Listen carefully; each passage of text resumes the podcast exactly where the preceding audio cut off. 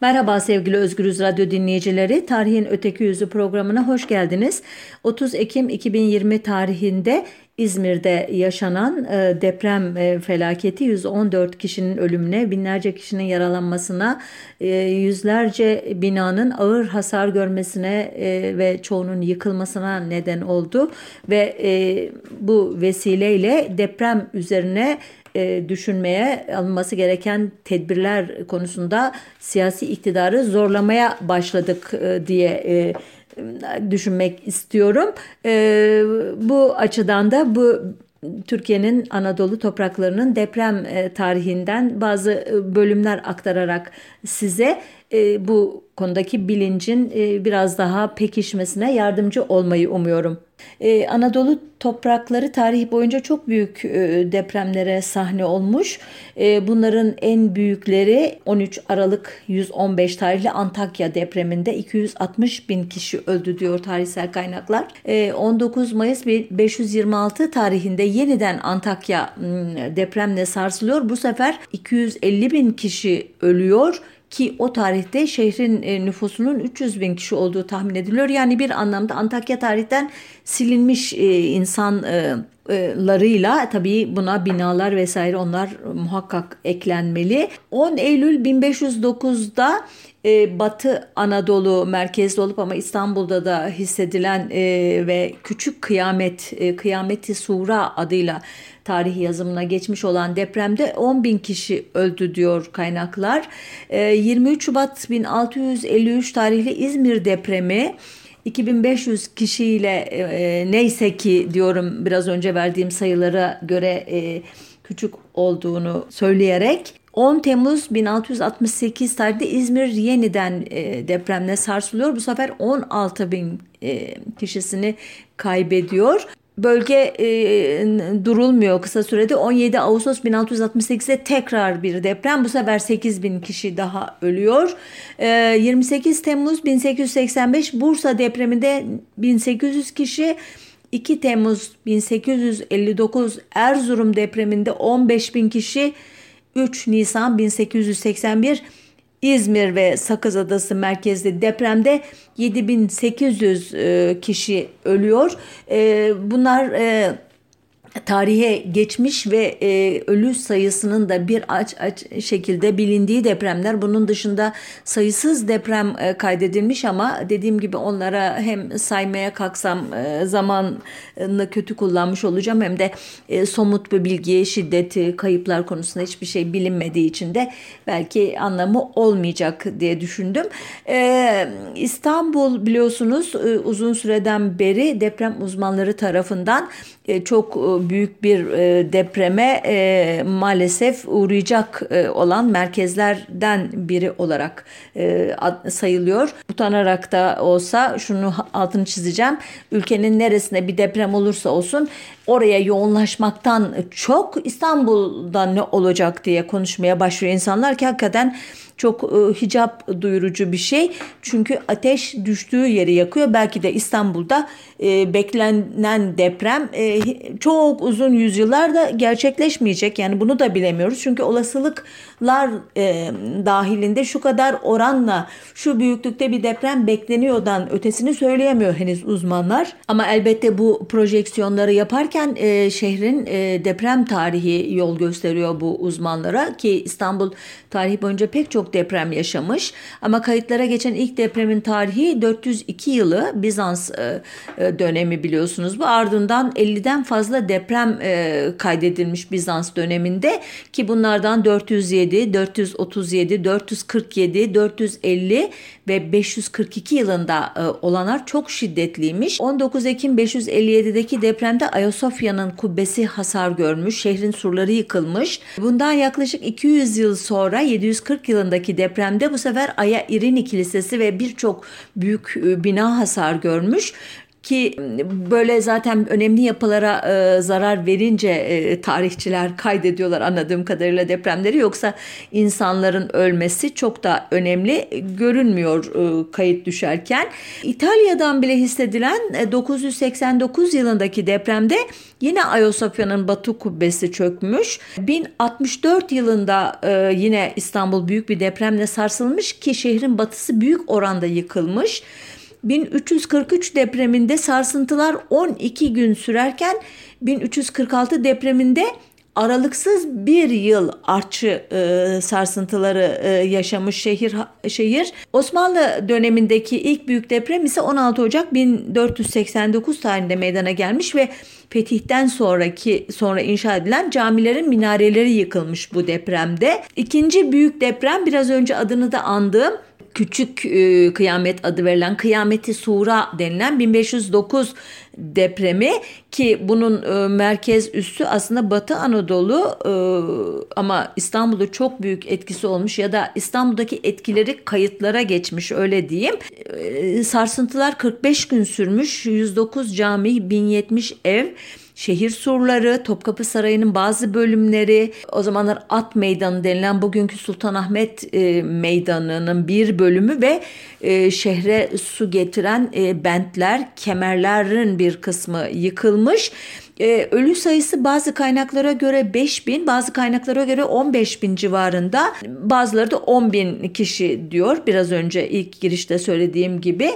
Ee, dönemin padişahı 2. Bayezid e, Topkapı Sarayı'nı terk edip e, 10 gün bahçede kurulan çadırda yaşamış 1509 depreminde. Sarsıntılar durmayınca da Edirne'ye taşınmış. Ama depremin etkisiyle Tunca Nehri de taşıp e, Edirne'yi seller alınca depremden kaçamayacağını anlamış olmalı. 30 Nisan 1557'de İstanbul yeniden bir depremle sarsılıyor. Bu sefer Fatih Camii büyük hasar görüyor.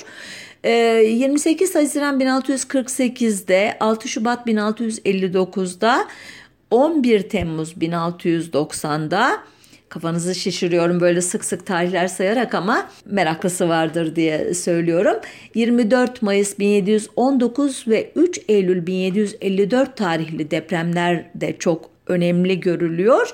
Ama ve lakin 22 Mayıs 1766 tarihli deprem ki Kurban Bayramı'nın ikinci gününe rastlamış e, bu deprem 1509'daki o kıyameti sura küçük kıyametten sonraki en büyük deprem olarak tarihe geçmiş. Bu depremde de 3. Mustafa padişah şehri terk etmiş. Onlara terk etmek mümkün ama e, e, halka e, İstanbul halkına elbette mümkün değil. Ne etseler nereye gidecekler? Öyle e, zırt pırt seyahat etmek de e, mümkün değil o çağlarda. Ancak böyle, padişah tezkireleri vesaire gibi şeylerle gidip gelebiliyorsunuz eğer tüccar vesaire değilseniz, önemli şahsiyet değilseniz. 300 kişi kadar ölmüş aslında. Hani o şiddete göre can kaybı düşük ancak artçı sarsılar, sarsıntılar bazı kaynaklara göre 8 ay bazı kaynaklara göre 2,5 yıl sürdüğü için hem şehrin fiziki yapısı müthiş sarsılmış hem halkın psikolojisinde büyük tahribatlar olmuş. Elbette İstanbul'un e, 1894'te yaşadığı deprem e, en iyi bilinen, en çok belgelenmiş deprem. Bu da e, büyük kıyamet aslında e, bir anlamda. Kıyameti kübra e, diyebiliriz buna ya da öyle diyor tarihçiler de hatta. E, saat 10 Temmuz 1894 günü e, öğleyin 12.27'de Alaturka saatle 4.45'te bugünkü saatten farklı bir saat kullanıyor o zaman. O saatte yaşanıyor. O günlerde e, depremlerin şiddetini ölçen tekniklere sahip olunmadığı için depremin şiddetiyle de ilgili bilgiler e, tahminlere dayanıyor elbette. E, dönemin padişahı 2. Abdülhamit'in daveti üzerine İstanbul'a gelen Atina Rasathanesi Müdürü e, Eginitis ve İstanbul Rasathanesi Müdürü Aristide Kumbari isimlerden anladığınız üzere e, ikisi de Rum. Şaşırtıcı gelebilir size bugünden bakıldığında. Bugün e, milli, yerli ve milli olmayan herkese karşı düşmanlığın, güvensizliğin, ötekileştirmenin yaygın olduğu bir e, dönemde yaşadığımız için ve bu dönemin iktidarındakileri bunu yaparken onların rol modeli olan 2. Abdülhamit döneminde böyle önemli konularda Rumlara, Ermenilere, Yahudilere çok büyük roller biçilmesi yadırgatabilir sizleri ama imparatorluklar e, bugünkü ulus devletlerden çok daha e, esnek, çok daha kapsayıcı bir e, e, etnik, dinsel e, birleşime sahip oldukları için çok dağıldı. Konuyu dağıttım biliyorum, hemen dönüyorum. Bu iki şahsiyet bizzat e, alana çıkıp araştırmalar yapıyorlar ve e, valilerden vesaireden gelen telgraflarla bir rapor hazırlıyorlar. Bu rapora göre e, merkez üssü Yeşilköy açıklarında olan bu deprem 3 bölüm halinde gerçekleşmiş ve 17 saniye sürmüş. İlk sarsıntı 4,5 saniye sürmüş ve eşyalar bile yerinden oynamamış. 8,9 saniye süren ikinci sarsıntı büyük tahribat yapmış. Üçüncü sarsıntı içine sadece 5 saniye sürmüş. Ancak görgü tanıklarının anlattığına göre deprem öncesinde Marmara kıyılarında deniz 50 metre çekilmiş. Depremden sonra da bir e, tsunami e, ya da açık deniz dalgası e, dediği ya da e, son İzmir depreminde Sığacık'ta yaşandığı gibi bir sürüntü e, diye tabir edilen e, bir olay yaşanmış ki e, iç denizlerde tsunami olmayacağına dair bir kanaat var. E, bu konuda tartışmalar da sürüyor. Yani ben o detaya girmek istemiyorum ama buna isterseniz tsunami adını da verebilirsiniz. Ama e, Pasifik'te veya büyük okyanuslarda yaşanan tsunami olaylarındaki e, o devasa dalgaları falan düşününce hakikaten bunları tsunami diye adlandırmak abartı olur e, Sığacık'taki ya da bu İstanbul depreminde yaşanan olayı. Devam ediyorum. Aristidi Efendi ve Eginitis Efendilerin hazırladığı rapora göre Yanya, Girit, Bükreş ve Anadolu'nun uzak bölgelerinde de hissedilmiş bu deprem ki esas e, darbeyi İstanbul'a e, vurmuş olmalı ki İstanbul'da hasar görmemiş, ev kalmamış. Sansürcülüğüyle meşhur 2. Abdülhamit e, raporu da aldıktan sonra e, ya da deprem yaşandıktan hemen sonra elbette bu karar almış olmalı. Halkın moralinin bozulmaması için sansür e, koymuş ki her şeye sansür koyan bir zat olduğu için hele buna koymaması düşünülemez. Bu yüzden ne raporda ne gazetelerde e, kaç kişinin öldüğü ya da yaralandığına dair kesin bilgiler yok. Ancak bazı kaynaklar 500 kadar kişinin öldüğü bir o kadar kişinin de yaralandığını e, belirtiyor. E, depremin ardından Abdülhamit'in 1500 lira vererek başlattığı yardım kampanyasında toplanan paralar 28 Aralık 1894 gününe gelindiğinde 82.874 altına ulaşmış e, ve bu para ile depremde ölenlerin ailelerine biner kuruş, arkalarında kalan dul ve yetim e, çocuklarına da e, çocuk başına 500'er kuruş e, dağıtılmış yardım olarak. E, bu depremin e, vehimleriyle, vesveseleriyle e, tanınan Abdülhamit'i çok korkuttuğuna şüphe yok. Bu korkudan yararlananlar da olmuş elbette. Örneğin Abdülhamit'in başkatibi Tahsin Paşa'nın anlattığına göre Şeyhülislam Cemalettin Efendi'nin oğlu Ahmet Muhtar Bey depremden bir süre sonra Yıldız Sarayı'na gelmiş ve Dolmabahçe Sarayı'nın kubbesinin depremden hasar gördüğünü bu yüzden yaklaşan bayramı orada kutlamanın doğru olmadığını söylemiş padişaha. Vesveseli padişah da kendisini böylesine kollayan Ahmet Muhtar Bey'i yüklü bir bahşişle ödüllendirmiş. Oysa e, Dolmabahçe Sarayı'nda böyle bir hasar yokmuş. Abdülhamit'in e, bu depremden sonra e, attığı bilimsel adımda İtalya'dan beheri 3200 franga 2 adet sismograf e, yani depremin şiddetinin büyüklüğünü ölçen alet getirtmesi ve bunlardan birini Kandilli Rasathanesi'ne diğerinde kendinizin konut olarak kullandığı Yıldız Sarayı'na yerleştirmesi Padişahın evhamı halk e, tarafından çok iyi bilindiği için depremden sonra imparatorluğun çeşitli yerlerindeki camilerde, tekkelerde Allah'ın e, padişahımız Efendimiz'i koruması için dualar okumuş tabi adaklar adanmış. E, ancak bu fasıldan yapılan işlerden biri az da Trabzon valisinin başını yiyormuş. Hikaye... E, Boğaziçi Üniversitesi'nden e, dersini de aldığım e, ve çok erken yaşta kaybettiğimiz Yavuz Selim Karakışla'nın toplumsal tarihteki e, yazılarından e, birinden e, birinde e, dikkatimi çekmişti. E, olaya göre kısaca anlatıyorum. Trabzon'da valiye muhalif eşraftan bazı kişiler İstanbul'a e, bir jurnal telgrafı göndermişler ve demişler ki İstanbul'da Sultanımız 2. Abdülhamit Han'ın e, Yıldız Sarayı sallandı diye Trabzon'da Vali İbrahim Kadri Bey sevincinden bando mızıka çaldı. Şimdi bu İbrahim Kadri Bey aslında e, e, muhalif niteliğiyle tanınan veya Abdülhamit döneminin böyle gayrimüslimlere vesaire yapılan o dışlayıcı işte e, politikalarına veya o katliamvari olaylarda e, tarafsız tutumuyla da e, belgelere geçmiş biri. Yani epidir e, bir e, ne diyeyim e, gözüne kestirmiş e, anlaşılan padişahçı taraflar e, kesimler kendisini. Halbuki sonradan anlaşılıyor ki Vali Bey her hafta zaten cumartesi günü bando mızıka çaldırırmış. E, o zaman da doğal olarak o rutini devam ettirerek halka moral vermek istemiş. Neyse ki Abdülhamit e, bu jurnale e, kulak asmamış ve soruşturma olmadan kapanmış olay ki Abdülhamit'in e, bu konulardaki tutumu aslında ilginç. Çoğu jurnali açmadığını vesairesinde onun hallinden sonra e, Yıldız Sarayı'nda kapalı kapalı duran ihbar mektuplarından falan biliyoruz.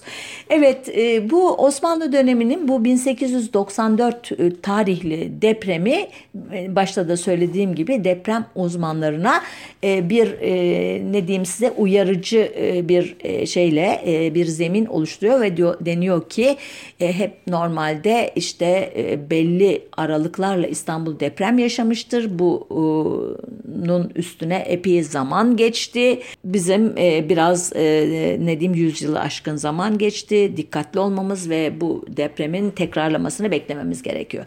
Elbette e, Osmanlı döneminin ardından da Anadolu topraklarında pek çok e, deprem oldu. Ama e, bunlardan en büyüğü 5 Mayıs 1930'undaki Hakkari depremi idi. 2, 2500 ölüyle Cumhuriyet idaresini e, çok e, işte zora koşmuştu, şaşırtmıştı ve tepki vermekte çok e, zorlanmıştı. Ancak 27 Aralık 1939 tarihinde yaşanan Erzincan depremindeki kayıpların sayısı yanında Hakkari'deki kayıplar e, son derece mütevazi kalıyordu. E, ne olmuştu e, Erzincan'da? Aslında 26-27 Aralık 1939 gecesi diyelim Richter ölçeğine göre ki bu bir derecelendirme şeyi ölçeği bakarsınız internetten 7.2 büyüklüğünde idi ve o kadar şiddetliydi ki bu büyüklük zaten anlatıyor rakam. 28 Aralık günü Londra'dan gelen haberlere göre bu Londra'daki bazı sismografların e, iğneleri kırılmıştı. Hatta İsviçre ve İtalya'da da hissedildiğine dair bazı gazete haberleri var ki zaten e, ortaya çıkan e, hasar ve can kaybı gösteriyor ne kadar korkunç bir olay olduğunu. Tam 32.962 kişi hayatını kaybetmiş, yaklaşık 100 bin kişi yaralanmış ve 116.720 bina yıkılmıştı diyor kaynaklar ki bu rakamlar e, neden bu kadar büyük oldu can kaybı diye biraz baktığınızda aslında elbette Erzincan'ın ne diyeyim e, yüzeyi fay hatlarının üstünde kurulmuş bir şehir olması e, bina inşaat tekniklerinin e, depreme dayanıklı malzeme veya usullerle yapılmaması gibi insana ait faktörler veya doğaya ait faktörler var ama doğaya ait bir başka faktör o tarihte havanın eksi 35 derece soğuk olması ölümleri son derece arttıran bir faktör çoğu kişi depremden değil zaten e, hastalanarak donarak e, falan e, ölüyorlar. E, ayrıca e, bölge e, yolları karla kaplı olduğu için e, deprem bölgesine hem e, yardım gücü hem de e, e, ne diyeyim e, malzeme iletilmesi son derece zor oluyor. Şehirdeki e, bütün kamyonlar, taşıma araçları da binaların altında kaldığı için e, bu açıdan da çok büyük sorun var. Dışarıdan da yollar kapalı olduğu için gelemiyor. Tren hatları e, yerinden söküldüğü için trenle de ulaşılamıyor ki e, topu topu Divri'den e, gelebilen 6 kamyonla e, başlıyor yardım malzemesi taşınmaya. Ancak e, devletin işte başı o zaman Cumhurbaşkanı İsmet İnönü 31 Aralık günü yani depremden 3 gün 4 gün sonra Erzincan'a varıyor. İşte ondan önce de bazı bürokratlar geliyor falan işte e, geziyor bölgeyi. Fotoğrafları falan da var İsmet İnönü'nün halkla işte tren yolu boyunca e, tren penceresinden görüşmesi ya da istasyonlarda e, yakın temasta bulunmasına dair. E, o dönemin sıhhiye vekili Doktor Hulusi Alataş'ın depremi den sonraki şehrin durumunu tarif eden e, birkaç cümlesini okuyayım izninizle. E, bu sabah saat 2'de memleketin birçok yerinde şiddetli bir zelzele hissedildi. Bu zelzelenin tesirini en ziyade Erzincan, Tokat, Sivas ve Ordu vilayetleri hissetti. Hükümet konağı, ordu müfettişi, ordu evi, postane ve şehrin en sağlam binaları dahil olmak üzere bütün evleri ve dükkanları yıkıldı. Şehir baştan başa enkaz yığını halindedir.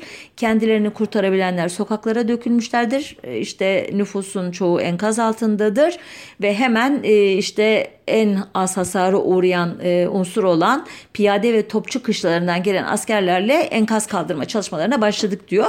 Ardından da Milli Muavenet adı verilen bir e, yani milli destek e, dayanak diye çevirebiliriz. Bir komite kuruluyor ve e, buna e, TBMM Başkanı Abdülhalik Renda tarafından meclis namına verilen 20 bin lira ile bir bağış kampanyası e, başlatılıyor ve e, tabii o döneminde e, ne diyeyim e, savaş e, yıllarında olunduğunda hatırlarsanız ki biliyorsunuz İkinci Dünya Savaşı başlamış 39 yılın ya da savaşın e, şeyleri e, ne diyeyim Türkiye'ye ulaşmasa bile dünyada artık hissediliyor.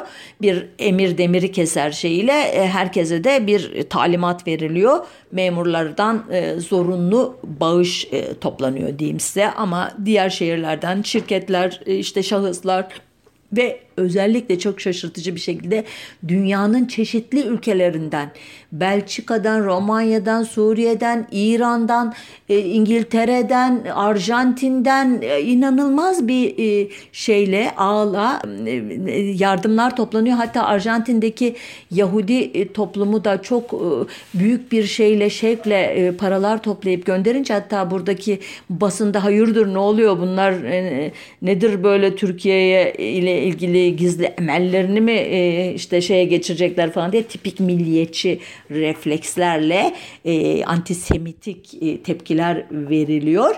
Sonuçta e, Kızılay vesairenin de öncülük etmesiyle işte binlerce lira para toplanıyor. Çadırlar, battaniye, don, gömlek e, falan derken ilk e, şey veriliyor e, ve ülkenin diğer şehirlerine de biraz valilere emir vermek suretiyle işte o yardım ağının kurulması için bir nevi zorlama yapılıyor diyeyim ya da gönüllü çoğu da hani onu da bilemiyoruz böyle hani hemen karalamak da istemiyorum ama o dönemin tarzı biraz tepeden inme emirlerle bu işlerin organizasyonu organize edilmesi ki bu da doğal aslında.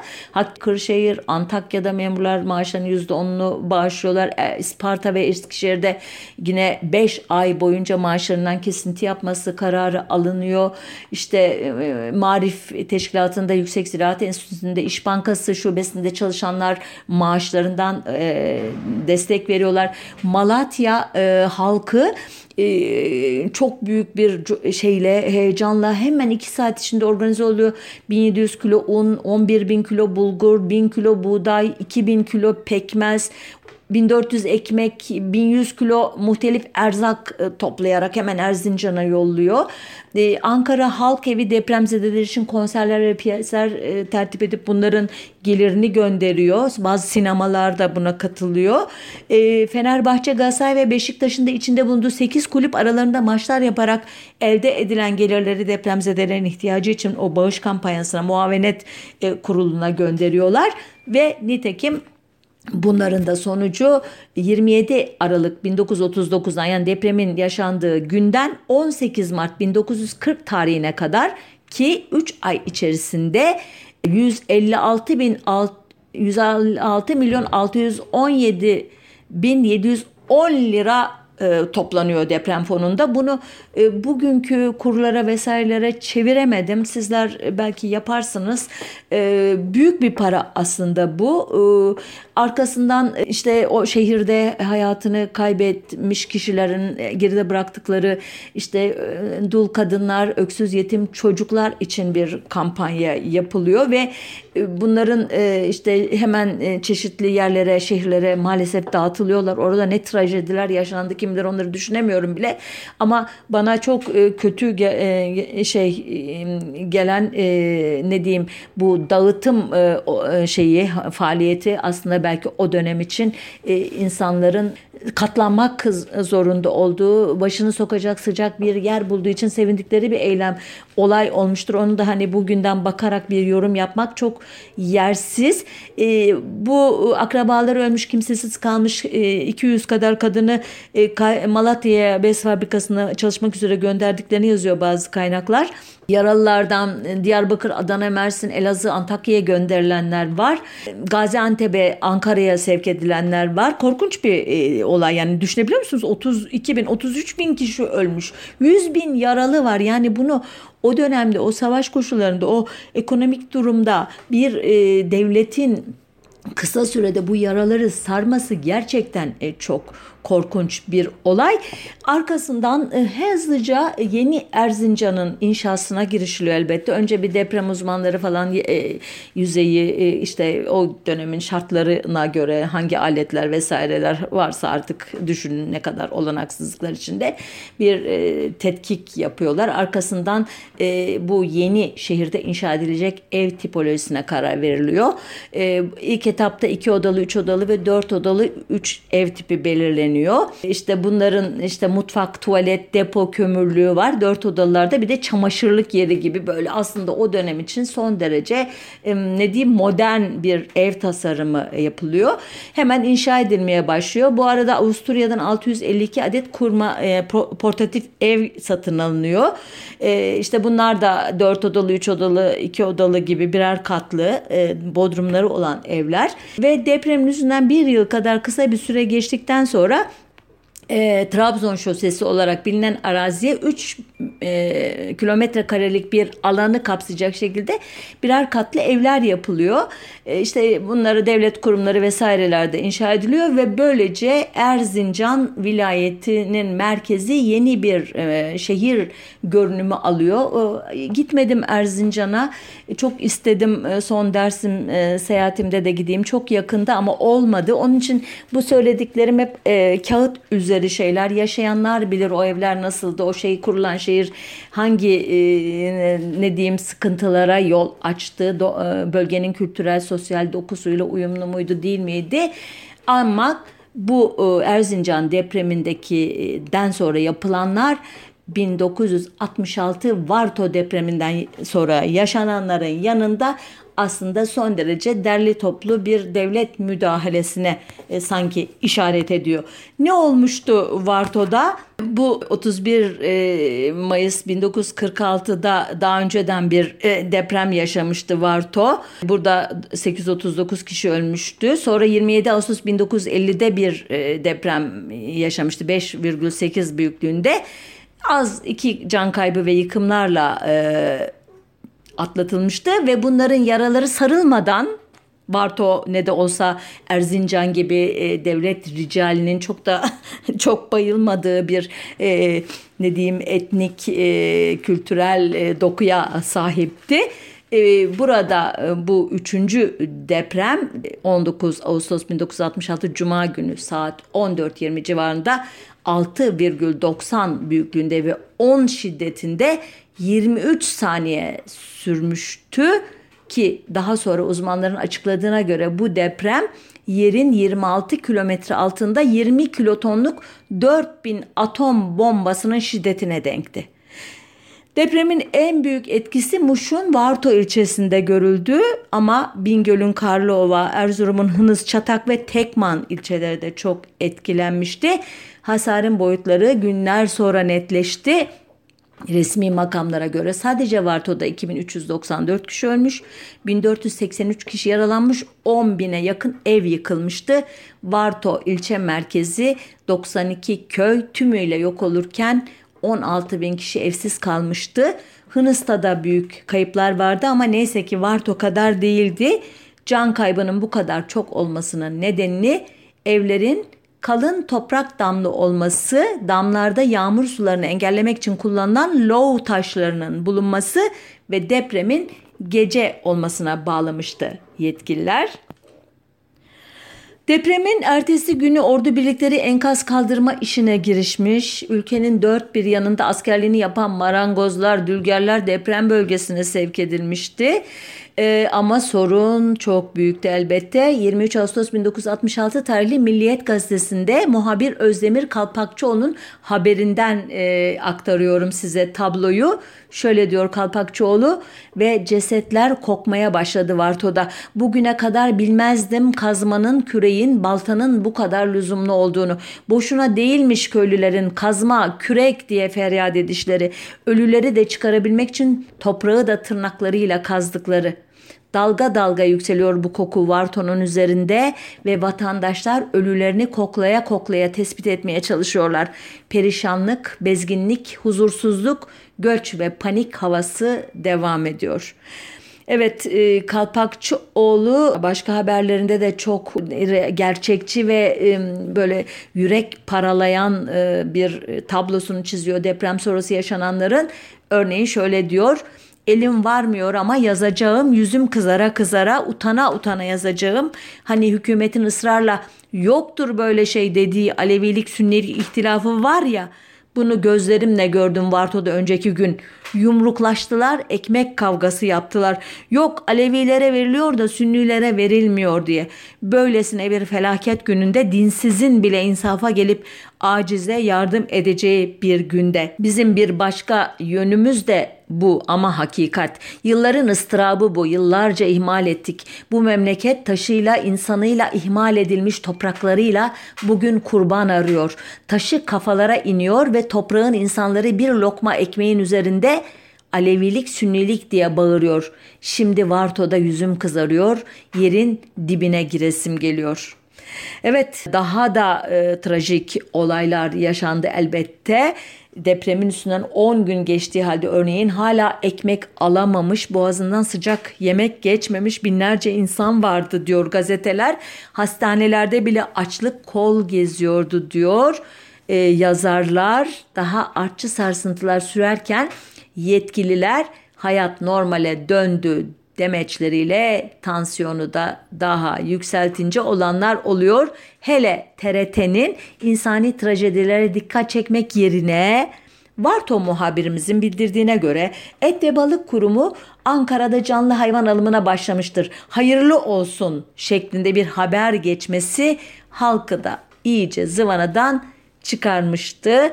Daha sonra yetkililer duyarsızlıkta ölçü iyice kaçırmışlar gördüğüm kadarıyla. Bunları Milliyet Gazetesi'nin o dönemki haberlerinden e, takip ettim.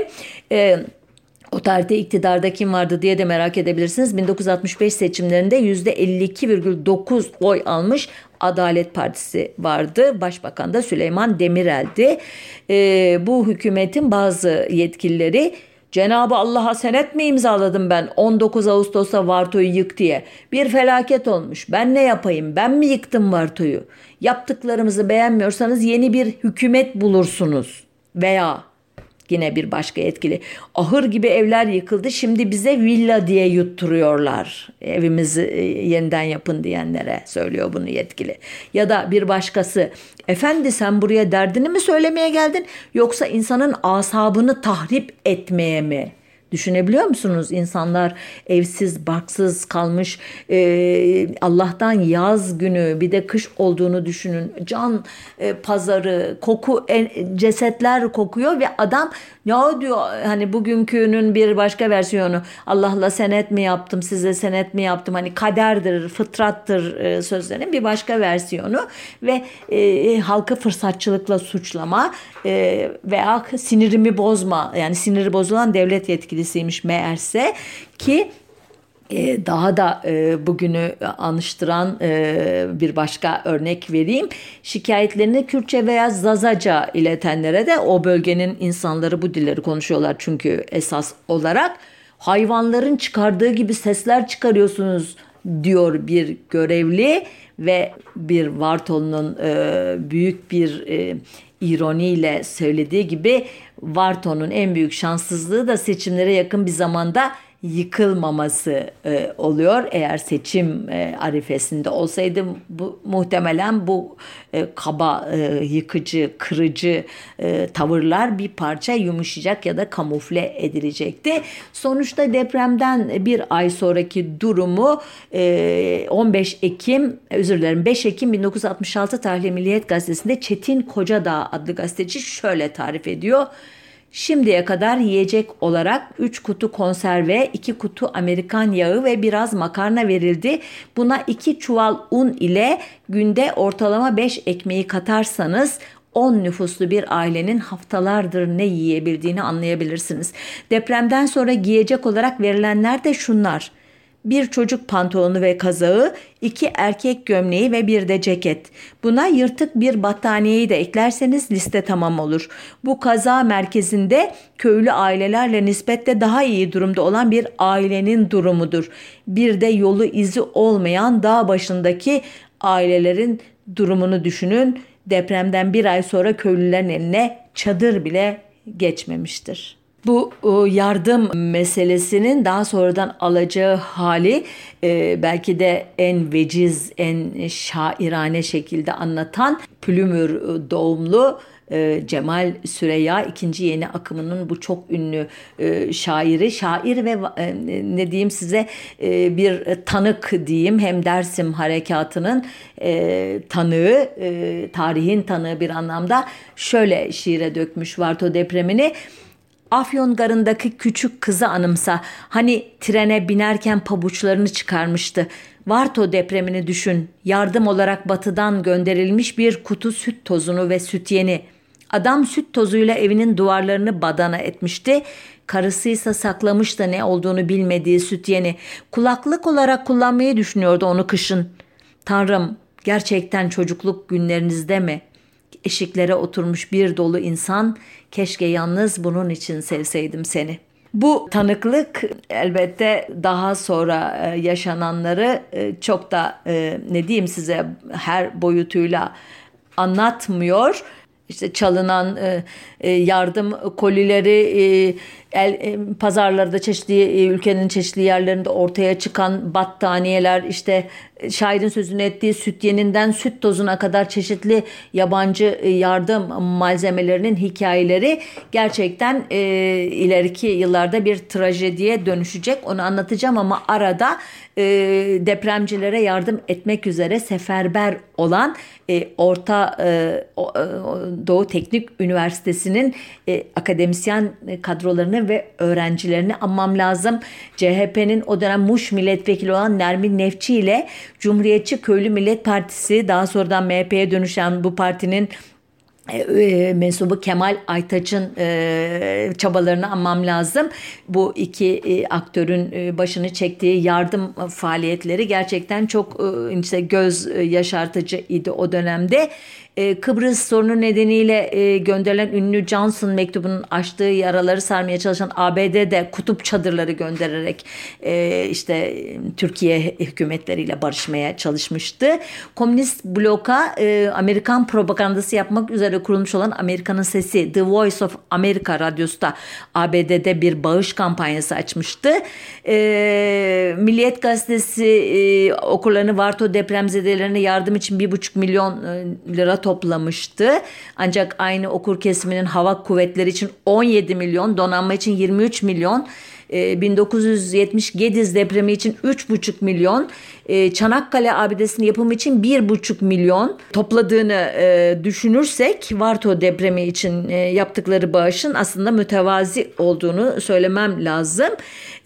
Depremde öksüz ve yetim kalan 23 öğrenci Özel Şifçi Koleji'nde öğretime başlamışlardı ama biraz önce giriş kabilinden söyleyip sonra bu laflara geçerek adını e, işte unuttuğum öyle diyeyim ODTÜ'ye tekrar dönersem e, bu kişiler ve e, ayrıca da Ankara Yapı Enstitüsü'nden 100, Ankara Erkek Teknik Yüksek Öğretmen Okulu'ndan 50 öğrenci ve Avrupa'nın çeşitli yerlerinden gelen öğrenciler e, prefabrik evler kurmak e, üzere e, önce bir harekete geçmişlerdi. Arkasından ODTÜ rektörlüğü 50 bin lira toplayıp ilgililere gönderdikten sonra e, rektörü Kemal Kurdaş ve ODTÜ Mimarlık Fakültesi Dekanı Abdullah Kur'an'ın başkanlığındaki öğrenciler, öğretim üyeleri, idari personel ve teknisyenden kurulu 40 kişilik bir ekip 7 Eylül'de otobüsle Varto'ya gitti.